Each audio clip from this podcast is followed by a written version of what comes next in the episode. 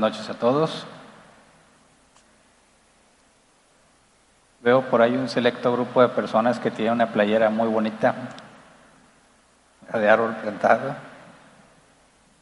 Dentro de poco daremos información para que nuestros amigos y hermanos foráneos puedan adquirir la suya si es que les interesa. Bien, hoy vamos a estudiar el capítulo 8 y la meta es ver todo el capítulo 8. Es un capítulo largo, pero todo eso ya lo vimos. Todo lo que vamos a ver hoy es un repaso de lo que vimos en Éxodo, capítulo 28, capítulo 29, capítulo 30, capítulo 40. Así que vamos a ver la ordenación de Aarón y sus hijos. Y es aquí donde se retoma la narrativa que quedó inconclusa al final de Éxodo. Vamos a recordarlo en Éxodo, Éxodo 40, versículo 33 al 35. Dice, después levantó Moisés el atrio en torno al santuario y el altar y colgó la cortina a la entrada del atrio.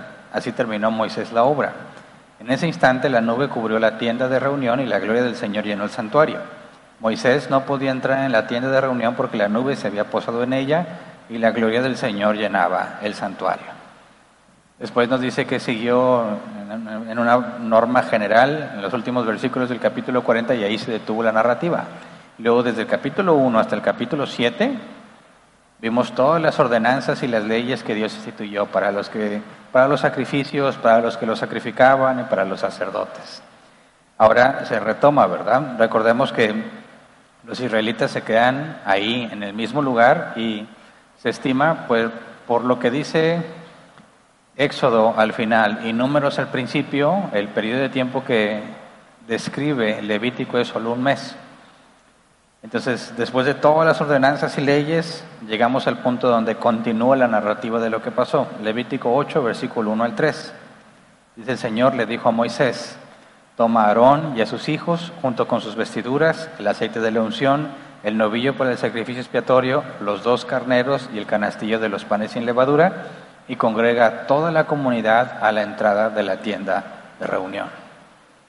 Bueno, cuando dice toma Aarón y a sus hijos con sus vestiduras, Éxodo capítulo 28 describe todo lo que tiene que ver con las vestiduras. Cuando dice el aceite de la unción, Éxodo capítulo 30, al final describe el aceite de la unción. El novillo por el sacrificio expiatorio, los dos carneros y el canestillo de los panes sin levadura, Éxodo 29. Y luego el versículo 3, y congrega toda la comunidad a la entrada de la tienda de reunión. ¿Dónde es la entrada de la, entrada de la tienda de reunión? No sé si se acuerdan, ya habíamos visto eso. ¿Me ponen por favor la primera imagen? La entrada de la tienda de reunión. La tienda de reunión es donde está el lugar santo y el lugar santísimo. Entonces, si vas a estar en la entrada, implica que estás dentro del atrio, pero fuera de donde está el lugar santo y el lugar santísimo, ¿verdad? La tienda de reunión es la, casita de campaña, por así decirlo, donde solo los sacerdotes podían entrar. Entonces, reunirse a la entrada de la tienda de reunión implica que tenían que estar llenando el atrio, todo lo que está dentro de, la cerca o de la malla de tela que está alrededor. Ahora, ¿cuántos israelitas eran? Muchísimos. ¿Podrían convocarlos a todos a la entrada de la tienda de reunión? Por supuesto que no. Entonces, dice el comentario Hélicos, los representantes del pueblo, y tantos como cupieran ocuparon el patio, mientras que el pueblo en general, que deseaba presenciar la solemne consagración del sacerdocio, probablemente ocupaba los lugares vecinos que daban al recinto. Imagínate todos queriendo ver lo que está pasando. Cuando dijo convoca la asamblea, todos corrieron a ver quién entraba o dieron lugar primero a los dirigentes para que los dirigentes estuvieran presentes. Me parece que es lo que tiene más sentido que los representantes, los jefes de las tribus pasaran para que presenciaran eso, pero imagínate todo, toda la gente afuera, los niños cargados así en los hombros y no falta el que carga su novia, lo que sea, para que alcance a ver, como en un concierto de rock, quieren ver todo lo que está pasando adentro, porque se va a realizar la consagración, todo lo que estaba descrito. Dice el comentario Hélicos también, según una tradición de los tiempos durante la época de Cristo, esta ceremonia tuvo lugar el día 23 del mes Adar, o sea, de febrero. Supuestamente fue un 23 de febrero el día en que esto sucedió. No, es, no tiene eh, fundamento bíblico, ¿verdad? Es una tradición.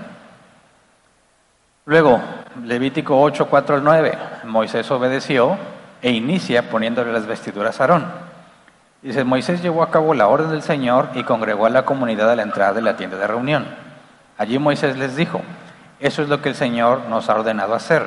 Acto seguido, Moisés hizo que se acercaran Aarón y sus hijos y los lavó con agua. Aarón le puso la túnica y se la ciñó con la faja, luego lo cubrió con el manto y encima le puso el efod, siguiéndoselo con la cinta del mismo. Enseguida le colocó el pectoral y sobre este puso el urim y el turim, perdón, tumim. Por último, le colocó la tira en la cabeza y en la parte delantera puso la placa de oro, símbolo de su congregación, tal como el Señor se lo había mandado. Vamos por partes para ir recordándolo. Cuando dice, versículo 5, allí Moisés les dijo, esto es lo que el Señor nos ha ordenado hacer, está hablando específicamente de la congregación, en lo que está, perdón, de la consagración, y es lo que está a punto de hacer. Y si quieres el detalle de eso, está en Éxodo 29. Moisés lo sigue al pie de la letra, excepto con un pequeño detalle que veremos más adelante. Versículo 6. Acto seguido, Moisés hizo que se acercaran Aarón y sus hijos y los lavó con agua. En este caso vamos a Éxodo 29, 4, donde específicamente eso es lo primero que se debía de hacer. Dice, luego llevarás a Aarón y a sus hijos a la entrada de la tienda de reunión y los bañarás. Los bañarás. Todos están viendo y los bañan delante de todos. ¿Qué implicaba ese baño? Dice el comentario Hélicos, esto no se hizo en presencia del pueblo, sino en un baptisterio detrás de una cortina. ¿Saben lo que es un baptisterio? Imagínate una, un recipiente enorme donde pones agua. Y diríamos que es una pileta. Lo llenas de agua y ahí te metes. Entonces pusieron una cortina y según esto ahí se, se bañaron, ¿verdad? De hecho, hay iglesias cristianas y nosotros lo hemos considerado, pero como que no es muy factible, dado que se complica encontrar un lugar donde hacer los bautizos y tenemos que esperar a que se reúna cierto número de gente para poder organizar los bautizos.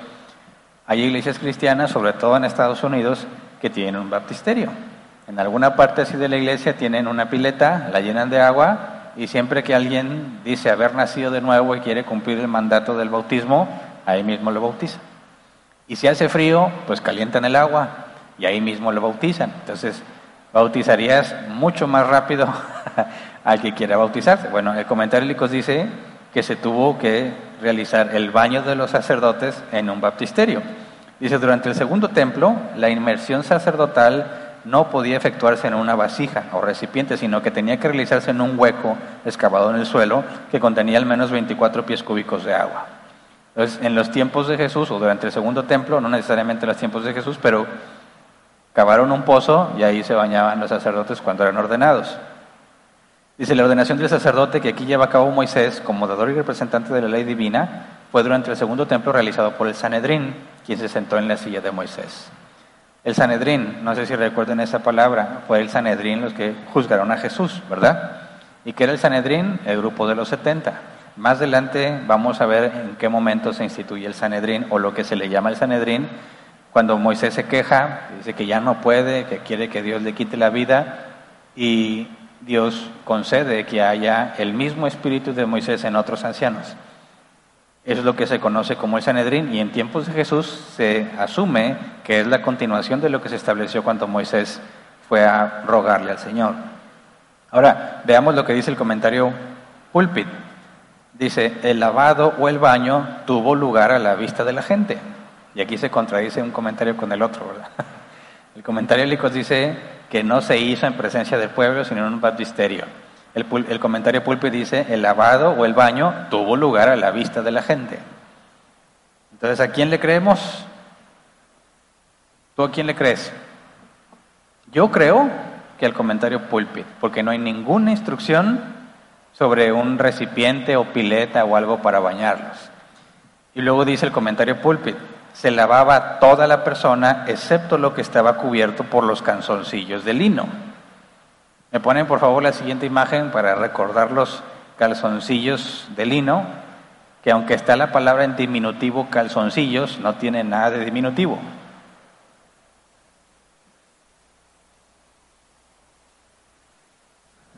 Se bañaba todo lo que no estuviera cubierto por los calzoncillos, pues muy poco, ¿verdad? Y no habría mucho problema hacerlo delante de la gente. Dice el significado simbólico es claro. La limpieza del pecado precede a la vestimenta en justicia y unción espiritual. Aquí hay un símbolo, ¿verdad? Tienes que ser limpiado antes de ponerte las vestiduras que permiten que puedas servirle a Dios. Que hay una referencia clara al nuevo nacimiento. Tienes que ser lavado de tus pecados y ser revestido.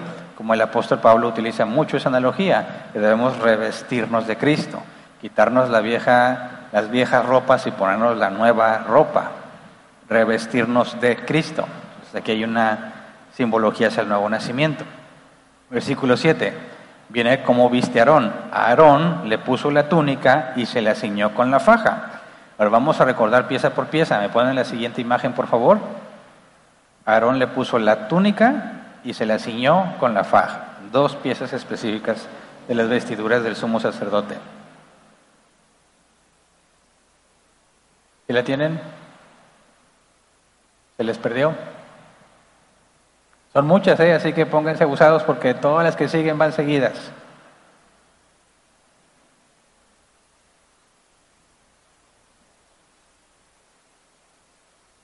¿No?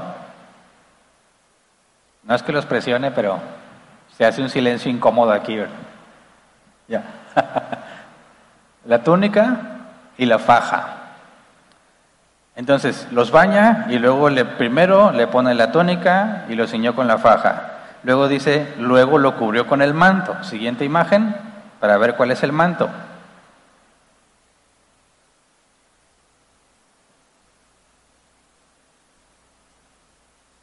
El manto es lo que está en azul y las campanillas y granadas que iban al final, ¿verdad? Que tenían, según he leído algunos comentarios, un propósito útil, ¿verdad? Si el sumo sacerdote caía muerto ante la presencia del Señor, las campanillas lo delataban y podían sacarlo por medio de una cuerda que se le ataba al tobillo. Dice, y encima le puso el efod ciñéndose con la cinta del mismo. Siguiente imagen, para ver cuál es el efod. Ahí está el efod y arriba dice piedras de ónice. Esas dos piedras de ónice que van en los hombros eran parte del efod. Versículo 8 enseguida le colocó el pectoral y sobre este puso el urim y el tumim. Siguiente imagen para ver el pectoral. Ahí está. Ahora, ¿qué es el urim y el tumim? En ningún lugar de la escritura se define o se describe qué son. Nadie sabe cómo eran ni qué eran a ciencia cierta.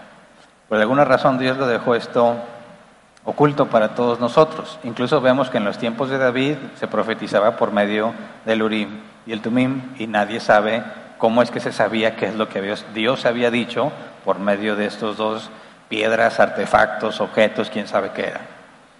Luego dice el versículo 9, por último, le colocó la tierra en la cabeza y en la parte delantera puso la placa de oro, símbolo de su, perdón, de su consagración, tal como el Señor se lo había mandado. Y ahí está no está mencionado el turbante, pero era el turbante y luego la tiara, como se dice aquí, que llevaba la placa, y ahí está señalada cuál es la placa. Muy bien, después de que vistió el sumo sacerdote, ungió el santuario y unge el sumo sacerdote. Levítico 8, 10 al 12. Dice, después Moisés tomó el aceite de la unción y ungió el santuario y todo lo que había en él para consagrarlos. Siete veces roció el aceite sobre el altar para ungirlo y consagrarlo junto con el lavamanos y su base y todos sus utensilios. Luego, para consagrar a Aarón, lo ungió derramando sobre su cabeza el aceite de la unción. Y aquí está un detalle que no estaba especificado en ninguna otra parte anteriormente. El rociar siete veces el aceite sobre el altar, en ningún momento se especificaba que siete veces. Todo lo demás es al pie de la letra. Ahora, me parece que de aquí sacaron los cristianos la idea de que cuando tienes una casa nueva un carro nuevo tienes que ir a echarle aceite, ¿verdad? Porque así como el santuario se le fue ungido todo con aceite, algunos cristianos piensan que eso mismo tienes que hacer con tu casa o con tu carro, con tu perro, con el celular y con todas las cosas que hacen. Y por supuesto que eso no tiene ningún sentido bíblico, ¿verdad? No tiene ningún fundamento bíblico tener que andar echándole aceite a las cosas. Luego, viste a los hijos de Aarón, Levítico 8, 13. Acto seguido, Moisés hizo que los hijos de Aarón se acercaran y los vistió con las túnicas, se las ciñó con la faja y les sujetó las mitras, tal como el Señor se lo había mandado. Hijos de Aarón eran cuatro, ¿verdad? Nadab, Abiú, Eleazar e Itamar. Me ponen la siguiente imagen, por favor, para ver la comparación entre la vestidura de los sacerdotes y la vestidura de los sumos sacerdotes, o el sumo sacerdote en particular, que era uno.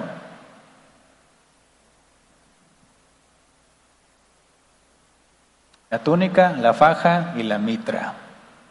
Claramente podías ver quién era el sumo sacerdote, ¿verdad? No había pierde. Entonces, en ese momento del tiempo, hay uno vestido como sumo sacerdote y cuatro vestidos de sacerdotes, ¿verdad? Los cuatro hijos de Aarón. Luego realizó los sacrificios para la consagración. Dios pidió un novillo, dos carneros y un canastillo con panes sin levadura y esas cosas. Empieza con el novillo. Vamos al Levítico 8, versículo 14 al 17. Dice, acto seguido, Moisés hizo que los hijos de Aarón se acercaran y los vistió con las túnicas, se las ciñó con la faja y les sujetó las mitras, tal como el Señor se lo había mandado. Luego hizo traer el novillo del sacrificio expiatorio y Aarón y sus hijos pusieron las manos sobre la cabeza del novillo. Después Moisés lo degolló y tomando un poco de la sangre con el dedo, la untó en los cuernos alrededor del altar para purificarlo. El resto de la sangre la derramó al pie del altar y así lo consagró e hizo propiciación por él. Luego Moisés tomó toda la grasa que, que recubre los intestinos, el óvulo del hígado, los dos riñones y su grasa y los quemó en el altar.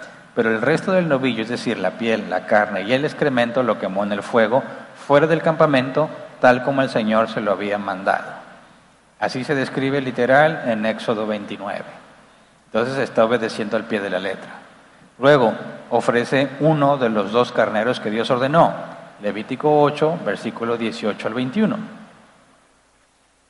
Moisés mandó traer al carnero del holocausto y Aarón y sus hijos pusieron las manos sobre la cabeza del carnero. Moisés lo degolló y derramó la sangre alrededor del altar. Cortó luego el carnero en trozos y quemó la cabeza, los trozos y el cebo. Lavó con agua los intestinos y las patas y luego quemó todo el carnero en el altar como holocausto de aroma grato como ofrenda presentada por fuego al Señor, tal como el Señor lo había mandado. Todo eso también está en el capítulo 29. Y de hecho ya no voy a decir de aquí en adelante que está en el capítulo 29, porque todo lo que vamos a leer está en el capítulo 29. Luego ofrece el segundo carnero, Levítico 8, versículo 22 al 24. Después Moisés mandó traer el otro carnero, el del sacrificio de ordenación, y Aarón y sus hijos pusieron las manos sobre la cabeza del carnero. Moisés lo degolló y tomando un poco de la sangre se le untó a Aarón en el lóbulo de la oreja derecha, en el pulgar de la mano derecha y en el dedo gordo del pie derecho. Además hizo que los hijos de Aarón se acercaran y les untó sangre en el lóbulo de la oreja derecha, en el pulgar de la mano derecha y en el dedo gordo del pie derecho. Luego derramó la sangre alrededor del altar. Todo esto ya lo vimos con detalle, ¿verdad? Luego, después de que ya está con todo listo del segundo carnero, tiene que agregar la parte de los panes sin levadura y las obleas y todo eso que venía en el canastillo para ofrecerlo a Dios como ofrenda mecida. Levítico 8, versículo 25 al 29. Tomó la grasa y la cola y toda la grasa que recubre los intestinos, el óvulo del hígado, los dos riñones y su grasa y el mulo derecho, y tomando del canastillo que estaba colocado ante el Señor un pan sin levadura, una oblea y una torta de pan amasada con aceite, lo puso todo sobre la grasa y el muslo derecho todo esto lo puso sobre las manos de Aarón y de sus hijos, y Aarón lo ofreció ante el Señor como ofrenda mecida. Después se lo entregaron a Moisés, quien lo quemó en el altar junto con el holocausto con un sacrificio, perdón, como un sacrificio de ordenación de aroma grato, como una ofrenda presentada por fuego al Señor.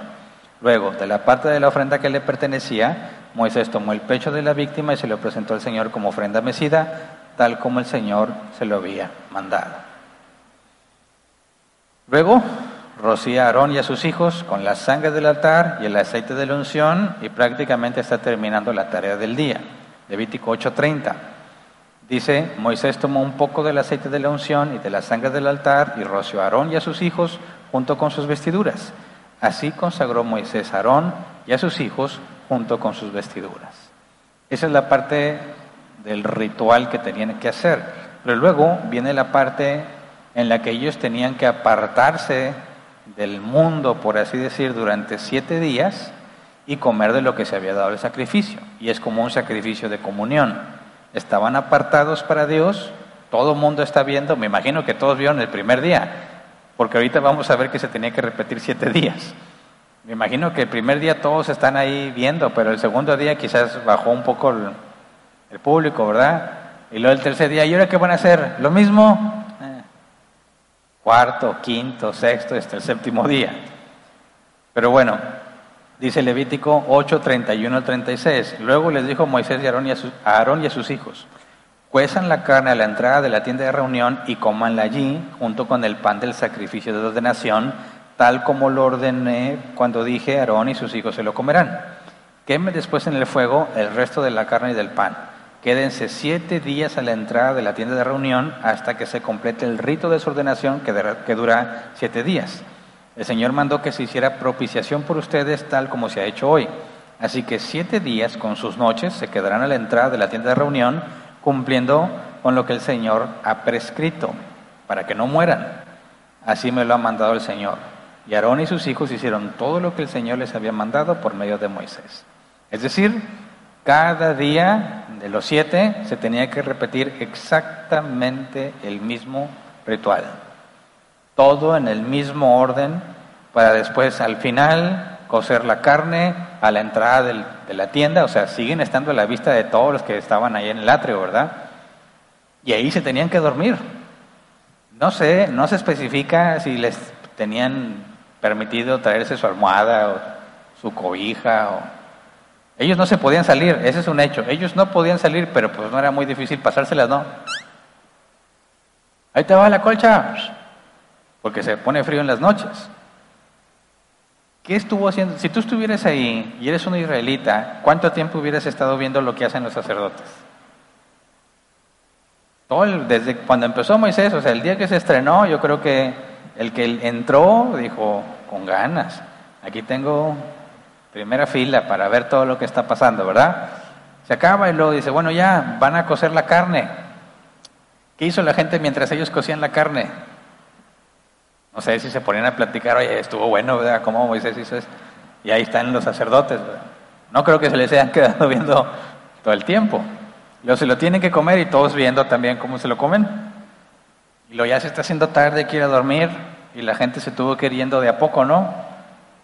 Y que dijo, no, ¿sabes qué? Pues ya, ya vi, ¿qué sigue? No, pues ahí se tienen que dormir y mañana otra vez. Ah, bueno, pues este, pues ahí nos vemos mañana, ¿no? Y se va yendo, se van yendo, o, los corrieron, no sé. Ya es hora de dormir, muchas gracias, y cerraron el atrio. No se especifica, pero si son personas como nosotros, tuvo que haber pasado algo así, ¿verdad? Ya es hora de dormir. ¿Y a qué horas empezaban? Pues al amanecer. Órale, otra vez. Otra vez la bañada. Todos viendo. La rociada de aceite otra vez. Ahora el Aarón. ¿Cómo estaba Aarón? O sea, ¿qué se sentirá traer aceite? Que, o sea, así, te, te vertieron el aceite. No sé, ¿ayudará contra los moscos? ¿O los atraerá más? Pero ¿qué se sentirá estar así embadurnado de aceite en el desierto? Así te tienes que dormir. Y al día siguiente, ahí va otra vez. Más aceite. Otra vez el mismo. Y así. Siete días. No creo que sea sencillo. ¿Todo para qué? Para ilustrar lo incapaz que es el ser humano de ser apto para el servicio a Dios. ¿Te das cuenta?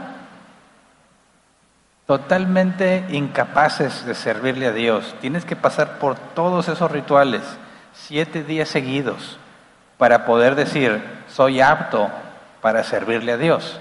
Fíjate lo trascendente que es eso, ¿verdad? Y fíjate lo que hacemos nosotros. ¿Cuál es el requisito para servirle a Dios?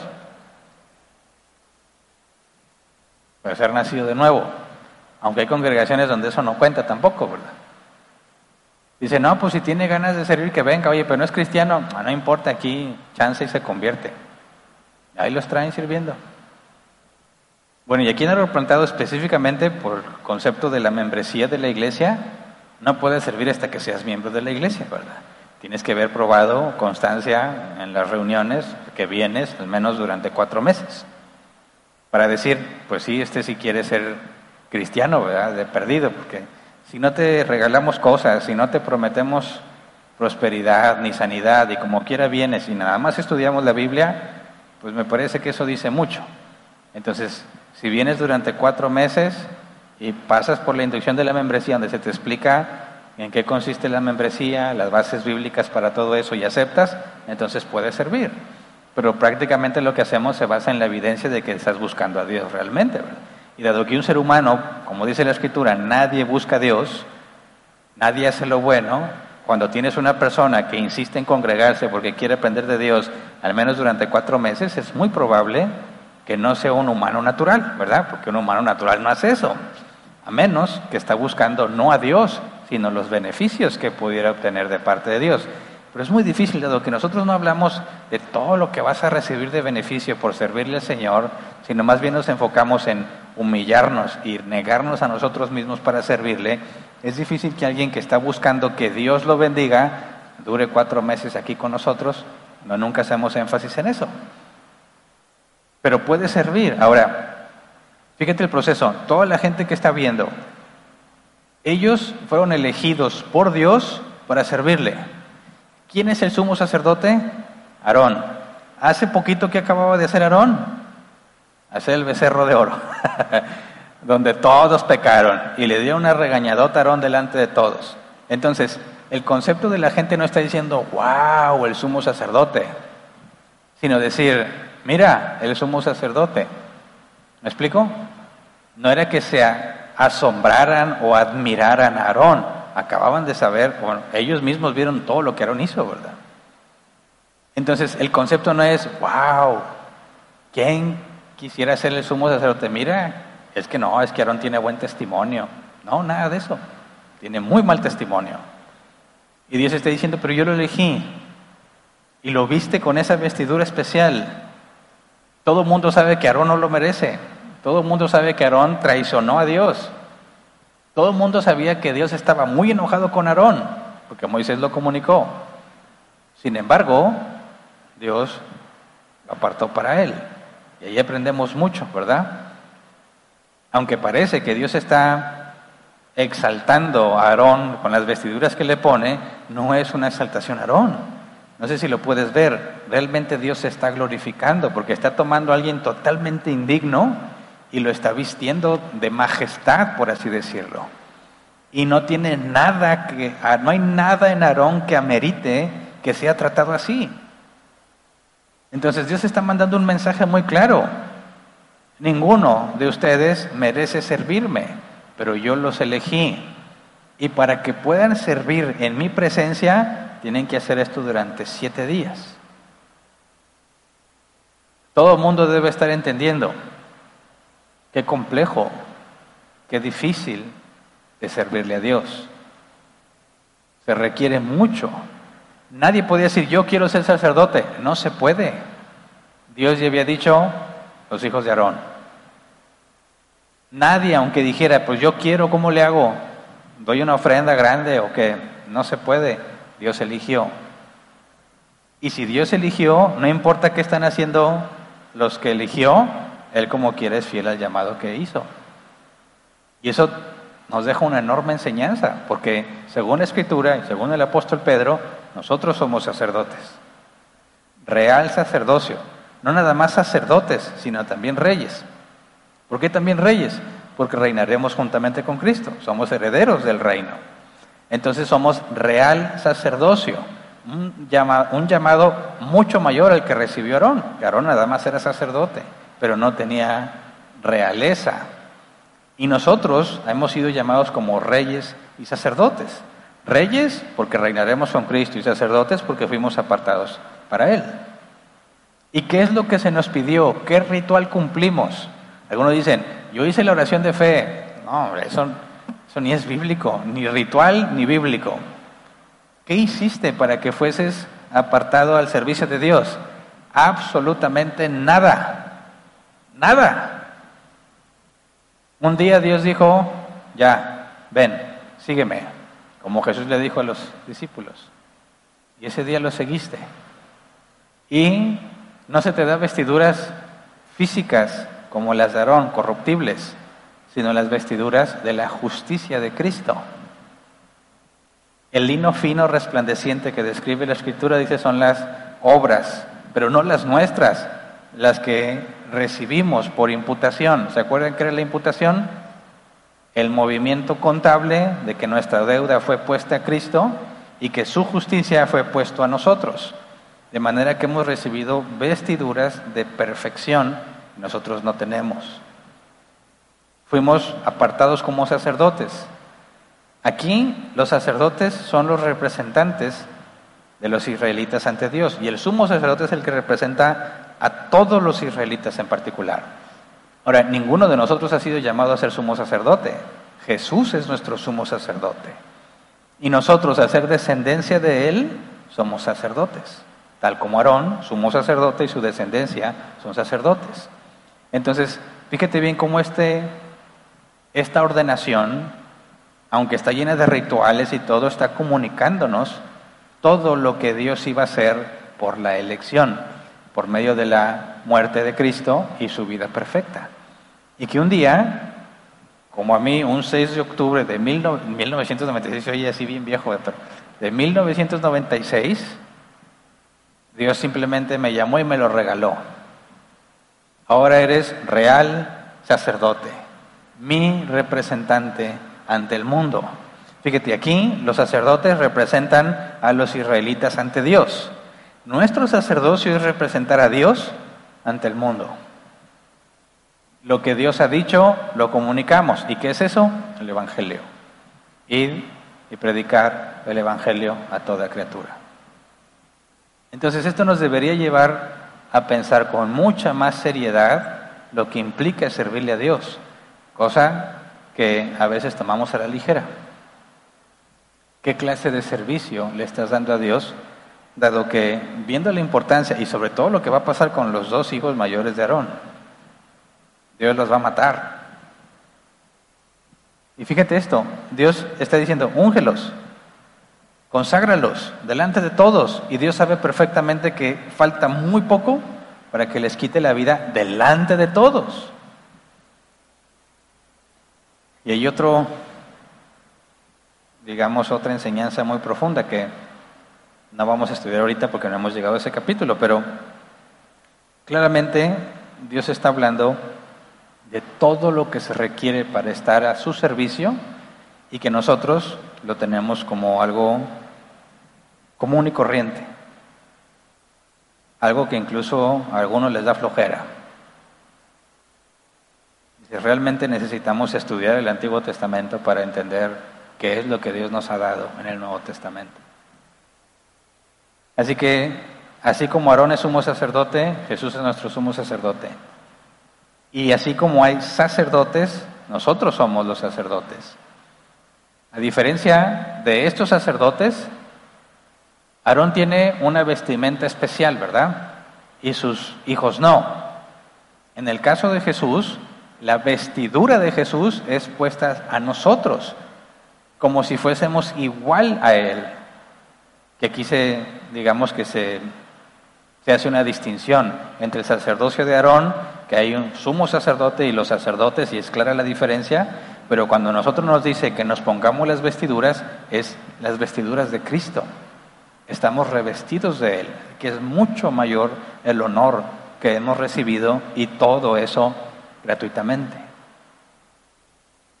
Esto debe de ser de mucha motivación e inspiración para nosotros, sobre todo en los días difíciles, en los días que pensamos que no se puede, que ya no tenemos fuerzas, que no podemos avanzar, que no importa cuánto nos esforcemos, no podemos crecer en santidad. Tenemos que recordar, no somos nosotros. Nunca ha sido por nosotros, ha sido por Él, por su llamado, por el regalo que nos dio. Y ese es el enfoque, eso es lo que debemos tener siempre en la mente. He recibido como Jesús dijo, he encontrado la perla de gran precio, el tesoro escondido, que hace que venda todo con tal de tenerlo. Eso es lo que recibimos cuando nacimos de nuevo en un instante. Así como la Escritura dice que seremos transformados, dice Pablo, en un abrir y cerrar de ojos, seremos transformados. El cuerpo corruptible quedará atrás y recibiremos un cuerpo incorruptible. De la misma manera es el nuevo nacimiento. En un instante, en un abrir y cerrar de ojos, Dios te consagró, te separó, te limpió, primero te bañó, ¿verdad? Tus pecados quedan, tu deuda queda cancelada, que por eso Jesús muere como sacrificio, sustituto. Tus pecados, tu deuda es cancelada, el pecado es quitado, pero aún así no puedes presentarte ante Dios, que no eres justo. No debes nada, pero no eres justo. El segundo paso es ponerte la justicia de Cristo, las vestiduras. Entonces puedes estar ante Dios. Lo mismo estamos viendo aquí. Primero se bañan y luego se ponen la vestidura. Y entonces pueden servirme. Ahí está la analogía. Podemos ver claramente de qué está hablando. Aunque, como lo he dicho en otros temas anteriormente, es imposible que en estos tiempos comprendieran lo que nosotros comprendemos. No tenían ni se lo imaginaban. Lo que nosotros vivimos ahora, ellos no lo imaginaban. No les pasaba ni por la mente. Ellos piensan, acercarte a Dios es en base a la elección de Dios y con un montón de rituales y procesos para limpiarte. Ahora los cristianos dicen que no, que depende de ellos si quieren seguir a Dios, ¿verdad? Si yo lo acepto en mi corazón, si yo le pido a Dios que me escriba en el libro de la vida, es como si algún israelita dijera, oye Dios, pues yo quiero ser sacerdote, ¿cómo ves? Te doy permiso porque sé que eres un caballero, tú no me vas a pedir que sea tu servidor, así que aquí estoy, me rindo, no me voy a negar, llámeme a tu servicio. ¿Qué le pasaría a un israelita que, que llegara con Moisés? ¿Qué onda Moisés? Déjame ser sacerdote, ¿no? Porque ya lo decidí, he decidido entregarle mi vida a Dios. ¿Eso qué? es según el llamado, ¿verdad? Y el mismo sentido con la elección. Dios eligió desde antes de la fundación del mundo a los que son de Él y los va a llamar cuando a Él le place hacerlo. Pero no depende, dice la Escritura, del que quiere ni del que corre. Ninguno de nosotros está buscando servirle a Dios. Dios en un instante te cambia tu manera de pensar, tus emociones, tus deseos, tus anhelos, tus metas, lo cambia por completo y ahora Cristo se vuelve tu prioridad pero tú no lo hiciste por ti mismo. Entonces hay mucho en lo que podemos reflexionar con respecto al sacerdocio, con respecto a la consagración, y haríamos bien en tomarlo en cuenta con lo que nos, o sea, con respecto a lo que nosotros tenemos. Qué bueno que estás aquí, que vienes a aprender, que te sacrificas. Puedes estar haciendo cualquier otra cosa, pero decides separar tiempo para venir a estudiar y venir a aprender de Dios y la Biblia dice que Dios es galardonador de los que le buscan. Y viendo estos ejemplos, debemos ser movidos a la humildad, al temor, es decir, la responsabilidad que he recibido sin darme cuenta es enorme, es enorme. ¿Cómo puedo hacer para corresponderle a mi Señor? ¿Cómo puedo hacer para no ser un malagradecido? ¿Cómo puedo hacer para valorar todo lo que me ha dado? Necesito conocerlo. Necesito conocer sus lineamientos. Necesito conocer todo lo que me ha regalado para darle sentido a lo que estoy haciendo. La vida cristiana puede volverse rutinaria.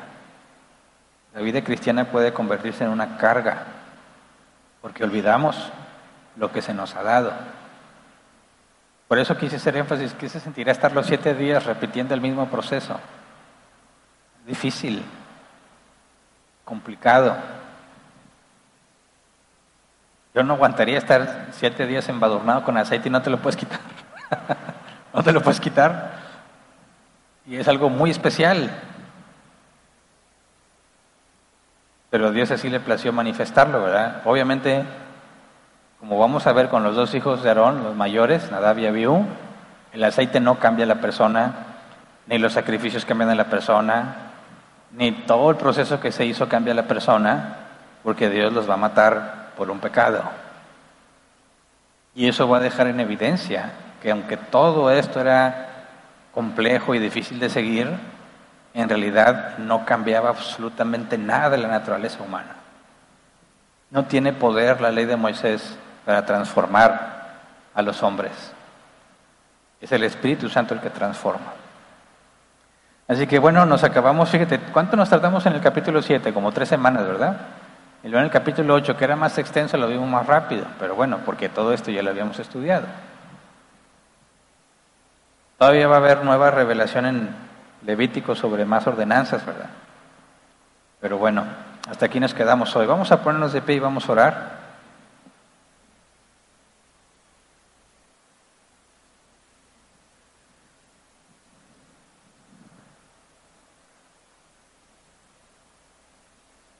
Dice la carta a los hebreos, tenemos un sumo sacerdote,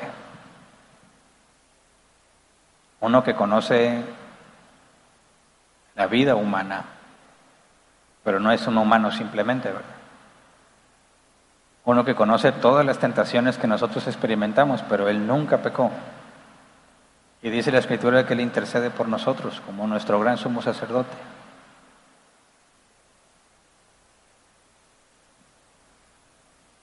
A veces tendemos a ver a Jesús como, no sé, alejado de nuestra vida, como si estuviera, no está como, como ver, no está conmigo, sino que está ya en el trono. Y tenemos acá nuestros quehaceres y nos, como si Dios estuviera lejos.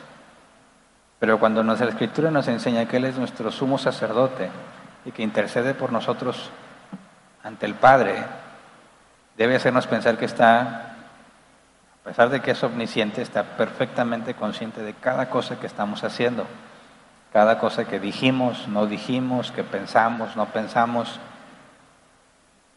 Cuando sentimos carga porque hay que hacer lo que a Él le agrada, piensa, Él está allí y está viendo exactamente todo lo que estás haciendo. Hay que estar conscientes, como decía Elías, vive Jehová en cuya presencia estoy. Él siempre decía que estaba en la presencia de Dios.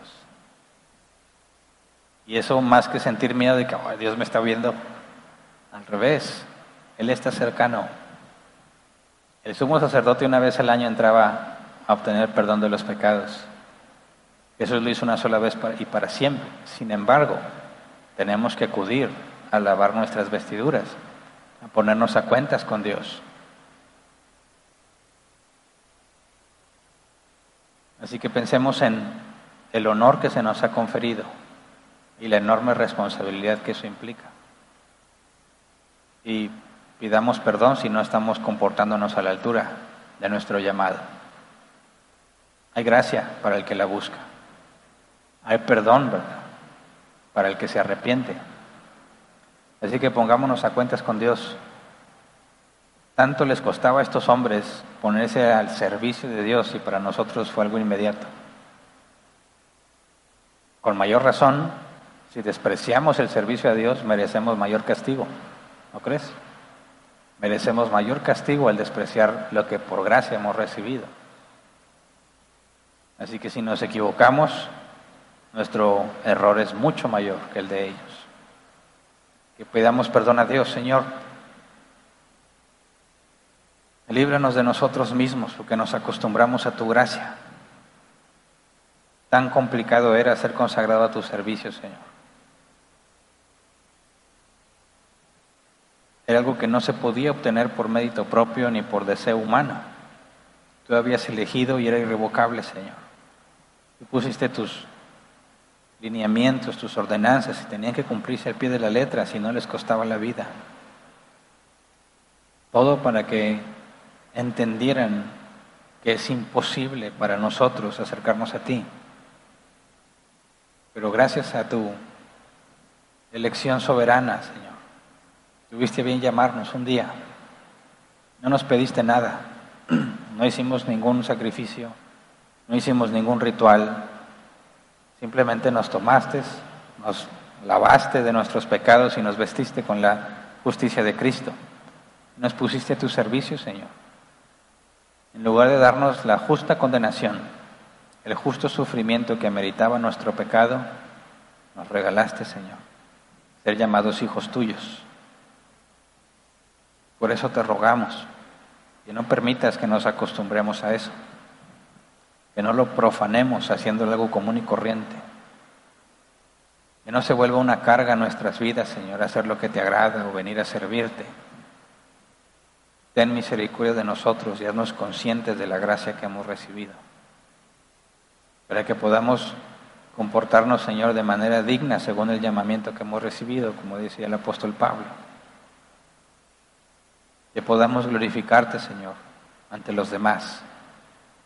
Que quede claro, seguramente como estaba claro en ese entonces, no somos nosotros, no es algo que hayamos hecho nosotros, fue tu llamado para gloria de tu nombre. Y te rogamos, Señor, que nos uses para glorificarte. Aún en medio de nuestros errores, Señor, nos uses para glorificarte cuando enseñas al mundo que también disciplinas a tus hijos, que azotas al que amas.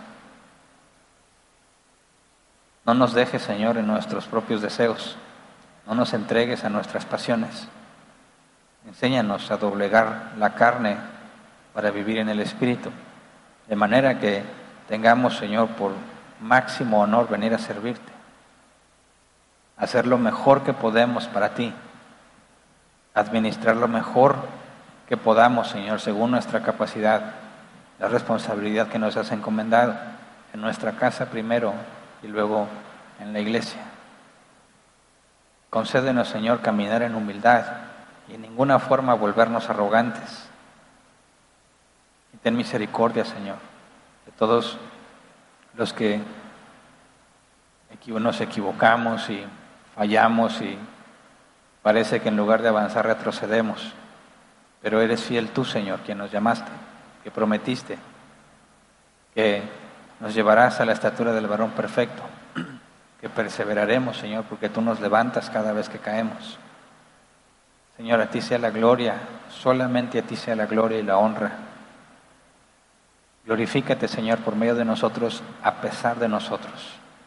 Danos un nuevo corazón, un nuevo entendimiento, para poder venir a servirte con la dignidad que merece. Te damos gracias por tanto que nos has dado por tu gracia. Te damos gracias por la paciencia y porque tus misericordias son nuevas cada mañana, Señor. De otra manera no podríamos permanecer en pie. Gracias por tanto que nos has dado, Señor. En el nombre de Jesús. Amén. Puede sentarse. Pasamos a la sección de preguntas. No sé si hay preguntas ya. ¿Sí? Muy bien, pues ahí está el código para que se agreguen al grupo de WhatsApp. Si no estás en el grupo y estás en línea, escribe tu pregunta en los comentarios de Facebook o de YouTube. Y de ahí se canaliza este mismo grupo. empiezo a leer. Primer pregunta. Silvia Noemí Cisterna dice, Pastor Hernán, ¿Está mal o bien que un hombre se haga una vasectomía para no tener hijos? Gracias por su tiempo. Bueno, qué buena pregunta, pero no tiene nada que ver con el tema, ¿verdad? Así que le voy a pasar al final. Si hay tiempo, con gusto trataré de responderla. Y luego otra vez Silvia Noemí, para mí se había vuelto una rutina. Es horrible sentir que no sé qué hacer, nada para Dios, no sé cómo servirle desde mi hogar. Bueno, no sé si estuviste con nosotros en los temas de administración. Y hay mucha información para saber todo lo que tenemos que hacer para Dios. Quizás cometemos el error de pensar que servir a Dios es venir aquí a la iglesia nada más, ¿verdad? Claro que tenemos que tener una responsabilidad en la congregación porque tenemos que usar los dones que Dios nos dio. Y los dones son para el beneficio de nuestros hermanos en Cristo. Pero servirle a Dios no se limita a lo que haces aquí en la iglesia. Le puedes servir a Dios en tu casa en todo lo que haces, administrando fielmente lo que se te encomendó. De hecho, ese es el criterio principal por el cual seremos juzgados para recompensa. Lo que se te dio para administrar, cómo lo multiplicaste. Entonces, si por alguna razón te refieres a que no sabes qué hacer para Dios, repasa los temas de mayordomía y te vas a dar cuenta de que hay mucho, muchísimo que hacer, aunque no estés específicamente en una congregación. Ahora, si haces las dos cosas, mucho mejor. te enfocas en servirle a Dios en tu casa, atendiendo a tu familia, tu trabajo si lo tienes, siendo un buen mayordomo de todo lo que nos ha dado, y luego con los dones que Él te dio para beneficio de la iglesia, vas a la congregación y sirves a tus hermanos. Ahí completas el círculo de responsabilidad que tenemos. Así que ese es el camino que deberías de buscar. Siguiente pregunta. Gabriela es, dice, buenas noches, pastor. Cuando la gente se satura de trabajo para la iglesia y se llega a enfermar, ¿eso es correcto? Mira, creo que cuando hablamos de saturarte de trabajo de la iglesia hay que hacer distinción, ¿verdad? ¿Te refieres a que alguien está todos los días en las cosas de la iglesia y que deja de hacer cosas necesarias de la vida por estar en las cosas de la iglesia? Digo porque a mí me llegó a pasar y me enseñaban que eso era lo correcto. Pero no puede ser así porque los requisitos para anciano, para diácono, que se refieren a hombres y mujeres, en el caso de los diáconos maduros, tiene que gobernar bien su casa para poder servir en las cosas de Dios. De manera que si alguien dice, estoy sirviendo en la iglesia y estoy lleno en las cosas de la iglesia, pero está descuidando su hogar, su casa, sus responsabilidades, que implica su vida de oración, de santidad, la relación con su cónyuge, sus hijos, el trabajo, si por decir que sirve en la iglesia esté descuidando eso, él mismo se descalifica, ¿verdad? Porque si no puedes gobernar bien tu casa, no eres apto para servir en la congregación. De manera que primero es el orden en tu casa, en lo que se te ha dado para administrar. Y si eres fiel en eso, eres llamado al servicio en la iglesia. Ahora, dices, oye, pero esos son requisitos para diáconos y para ancianos. Sí, pero no se supone que nada más los diáconos son así, sino todo cristiano maduro es candidato al diaconado. No que los diáconos tienen que ser maduros. Todo cristiano maduro es candidato al diaconado, pero todos debemos ser cristianos maduros. Así que si alguien está haciendo eso de que está saturado de cosas de la iglesia y descuida a la otro, ya está muy mal. Debería, deberían descalificarlo en ese sentido, decirle, ¿sabes qué? Deja las cosas de la congregación y pon orden en tu casa primero y luego después vienes y sirves en la congregación. Siguiente, Lex Arpo. ¿Es posible que el tabernáculo haya estado en un lugar alto? no lo sabemos. Sabemos que estaban al pie del monte, pero como no conocemos la geografía de aquel lugar, no podríamos saber si está el monte y estaba en un lugar alto, porque si te fijas, la manera en que estaba hecho, o sea, cómo está la, la cerca, ¿verdad? O la parte de, que divide al atrio y luego lugar santísimo, creo que tiene que estar en un buen nivel, ¿verdad? Que si estuviese inclinado, no creo que las cosas se queden en su lugar o sería muy complicado cumplir con todos los rituales. De que creo yo que por practicidad tenía que estar en algún valle. Ahora, puede ser que un valle esté en alto, ¿verdad? Pero no tenemos idea de cómo estaba la, ubicación. Siguiente. Cecilia Márquez Salas dice, buenas noches, pastor. A mí me viene enseñado que lo que estaba en la túnica de las campanas y las granadas era que Dios daba un don y luego un fruto. Pues mira, cuando van alguien y analiza campana y granada y la Biblia no especifica qué es cada cosa, es donde normalmente se cometen este tipo de, a veces, a veces son, no son tan graves y a veces son atrocidades, ¿verdad? De tratar de meterle, meterle una idea al texto que el texto no comunica, la iségesis. Campana, granada, campana, granada, dicen, bueno, para mí eso significa esto y para otro significa otra cosa. Si la Biblia no lo especifica y no hay una clara relación a eso, entonces tu conclusión sigue siendo nada más tu percepción personal. Y no creo que deba de ser enseñado como una verdad bíblica. Por eso siempre que vas a dar una opinión personal, tienes que dejar en claro, esto es mi opinión personal, no es bíblico, es mi opinión personal. Y Tú juzgas si te parece buena o no. Pero luego pasan estas cosas, que a mí me pasó mucho, ¿verdad? A mí me decían, lo que digas con tu boca, eso será. Y me juraban que venía en la Biblia. Y me lo creí 13 años. Hasta que un día me puse a buscar, seguro tiene que venir. Nunca la encontré, nunca. Porque no dice. Entonces, ah, estaban diciendo que así como la lengua puede ser como una chispa que enciende un gran bosque, así la lengua tiene poder. ah, entiendo más o menos la conexión, pero no, que lo que digas con tu boca eso será, eso no es bíblico. Entonces hay que tener mucho cuidado. Cuando alguien te enseña algo, asegúrate de entender si está diciéndote su opinión personal o si está haciendo exégesis del texto y que es una conclusión bíblica. Si es su opinión personal, puede decir, oye, suena bien, tiene sentido, pero nunca lo tomas como una verdad bíblica. Siguiente. Juan Bar dice, Pastor, buenas noches. Mencionaste al final que los hijos de Aarón, aunque se ungieron con aceite, eso no los hizo cambiar. El único que cambia es el Espíritu Santo. Entonces el ungirme o ungir a alguien o algo, ¿qué efectos tiene? Nada, absolutamente nada, ni en el Antiguo Testamento ni en el Nuevo. En el Antiguo Testamento era un símbolo de que Dios había elegido a esa persona. Por eso también se ungían a los reyes y a los profetas. La unción, si tú checas la palabra unción en griego, es autoridad para hacer. Entonces, cuando Jesús decía, decían de Jesús, se asombraban porque predicaba como quien tiene autoridad. Ahí la palabra es unción, se traduce como autoridad.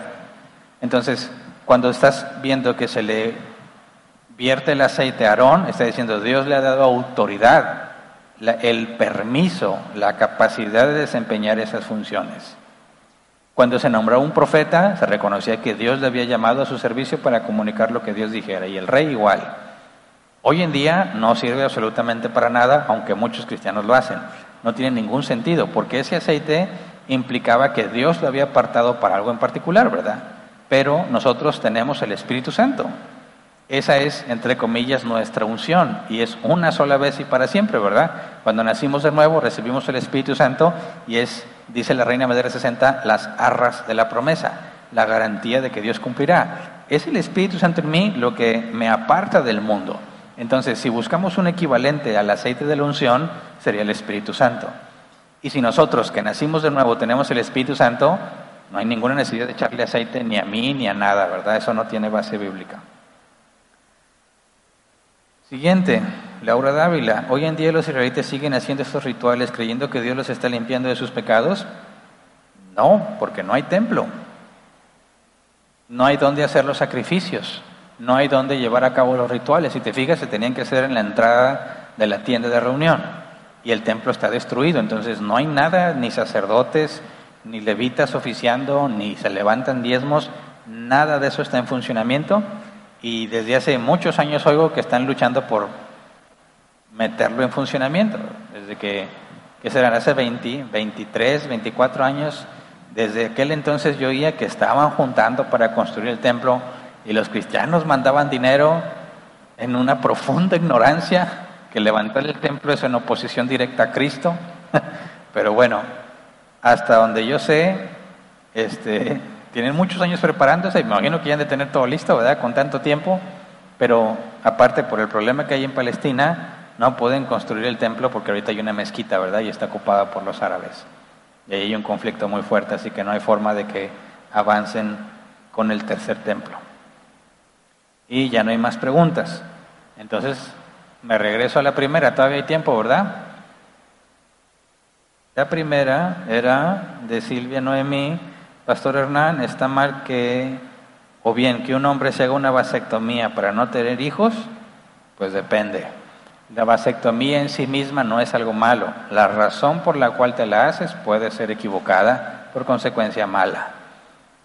Mira, hay distintos factores por los cuales uno puede evitar procrear más hijos para evitar ser un mal administrador, ¿verdad? Hay quienes dicen que Dios dijo llenar la tierra y juzgarla y se lo toman bien a pecho, ¿verdad? Y ellos quieren llenarla. Pero ahí es entre todos, ¿verdad? No nada más tú. Entonces, si tú pones tu granito de arena, pues ya llevaste dos hijos, yo ya llevé tres hijos, mi tarea no es llenar el mundo, ¿verdad? Pero decimos, bueno, entonces, ¿cómo le hago para ser un buen administrador, dado que quizás mis medios ya no me permiten seguir teniendo más hijos porque la vida es cara? Y si tengo más hijos, la calidad de vida que les dé a mis hijos va a disminuir considerablemente. Así que hay distintos métodos anticonceptivos, pero uno puede ser la vasectomía. Ahora, es pecado que hagas cambios en tu cuerpo para evitar ser un mal administrador. Bíblicamente no hay nada que lo impida. no hay nada que diga que sí ni que no. Y ya hemos estudiado, cuando no encuentras una especificación clara en la escritura, entonces queda la conciencia de cada quien. Ahora, si tú dijeras, quiero hacerme la vasectomía porque yo no quiero batallar, me gusta mi vida, eso es, algo, eso es egoísta, ¿verdad? Ahí estás pensando en ti, en amor propio, y entonces quieres alterar tu cuerpo para amarse más a ti. Y eso no es correcto, ¿verdad? Aparte no es ningún impedimento para Dios. He oído muchas historias de hombres con vasectomía que tienen hijos y sí son de ellos antes de que pienses mal, ¿verdad? sí son de ellos, de manera que para Dios no es un impedimento. Si Dios ordenó desde antes de la fundación del mundo que vas a tener tres, tres hijos, aunque te partan a la mitad, Dios te va a dar los tres hijos de forma milagrosa. Ahí tienes a Abraham. Entonces, cuando tú dices, como se dice de las, de las nuevas generaciones, las nuevas generaciones ya no quieren tener hijos, ni se quieren casar. Y les preguntan por qué, porque no quieren batallar. Entonces, si dices, yo quiero vivir en paz y mi vida relajado y disfrutar de mi dinero, todo mi dinero para mí, por eso me voy a hacer la vasectomía para no tener hijos, entonces estás pecando. No por la vasectomía, sino por tu egolatrismo, ¿verdad? Estás pensando nada más en ti, no estás tomando a Dios en cuenta, ni sus planes, ni su servicio, ni nada. Por mero amor propio lo estás haciendo, te es pecado. Y de una vez, hay que saberlo, eso no va a impedirle a Dios que tengas hijos. Entonces, hay que analizar la intención del corazón antes de hacer algo. ¿Cuál es la motivación por la cual quieres hacer eso para determinar si es correcto o no? Acuérdate que Pablo dijo, todo me es lícito, mas no todo conviene. Todo me es lícito, mas no todo edifica. Ahí es donde tenemos que tener cuidado.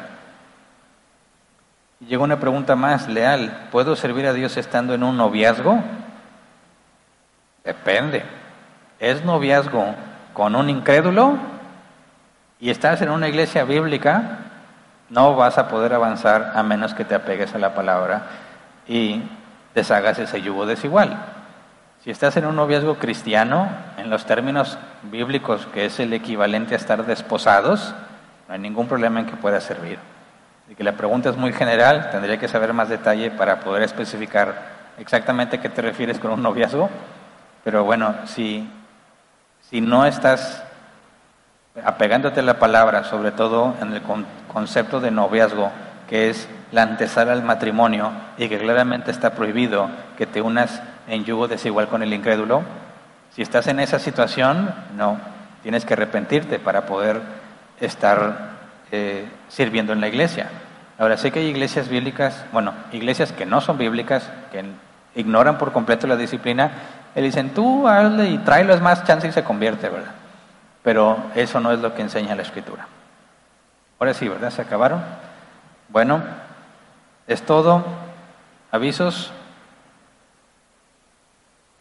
¿Ok? Vamos a retomar la mesa del Señor con el ágape. Se va a empezar a anunciar para que llegue a más, ¿verdad? Pero hemos visto cómo están manejándose los restaurantes, los salones de eventos y todo, y vamos a replicarlo. La mesa del Señor, vamos a retomar el ágape, que además de tomar el pan y la copa, cada quien va a traer de su casa para compartir con los demás. Y para tomar los lineamientos de los lugares donde se, se sirve comida, no podemos ocupar las mesas que tenemos a su máxima capacidad, las vamos a ocupar a la mitad. Entonces, si nuestra mesa es de ocho personas, vamos a poner a cuatro personas por mesa. Por eso vamos a dividir la mesa del Señor en dos días, para poder retomar el ágape y mantener los lineamientos en cuanto a los que vamos a estar compartiendo la comida, con la separación que corresponde en las mesas, y poder retomar tal y como se celebraba en la iglesia primitiva. Así que eso es excelente porque vamos a poder empezar a tener más comunión entre nosotros. Les recuerdo que en esas mesas del Señor una regla es que no te puedes sentar con todos tus amigos. Tienes que desbalagarte. Y hacíamos que personas de la misma congregación que jamás se habían visto se sentaran y que se platicaran, se dieran sus nombres. Y otra cosa es que es una sorpresa que vas a comer. Porque si tú dices, ah, yo me traje estos taquitos de carne asada, bueno, te va a decir los giles, muchas gracias. Y si los trajiste, no sé, 20 tacos, un taco se va a cada plato, ¿verdad? Y se van a servir aleatorios en las mesas y siempre se hace con charola tapada. Nadie puede abrir la charola hasta que se siente el último que va a comer. porque Pablo dijo que algunos se adelantaban a comer su propia comida mientras otros se quedaban con hambre. Entonces, nadie empieza a comer hasta que todos están sentados, incluyendo los que sirven, y luego ahora sí descubres que te tocó. Y no se vale pedir cambio. Claro que tú dices, oye, te cambio un taco por una enchilada, bueno, ese tipo de trueque sí se puede ahí, ¿verdad? Pues ah, es que no me gusta. Pablo dijo que algunos despreciaban a los más pobres. Entonces, está mal que desprecies la comida. Entonces, si Dios eligió que si tú no comes frijoles y Dios te sirve puros frijoles, le gracias Señor porque me enseñas a ser humilde y a amar a mi hermano y te los comes con gozo. Pero, según Pablo, esos ágapes permiten ver quiénes cuentan con la aprobación de Dios y quiénes no. Así que es un enorme beneficio para la congregación que lo retomemos. Y como sé que hay muchos que no han estado en un ágape con nosotros y que ya son miembros, esta próxima mesa del Señor pues lo vamos a, a explicar otra vez en qué consiste el ágape para que se entienda con claridad que es algo bíblico. Y bueno, recordarles también la venta y las ofrendas para que el dinero que se junte siga manteniendo este lugar en funcionamiento. Es todo, cuídense, descansen y si Dios quiere nos vemos el próximo domingo.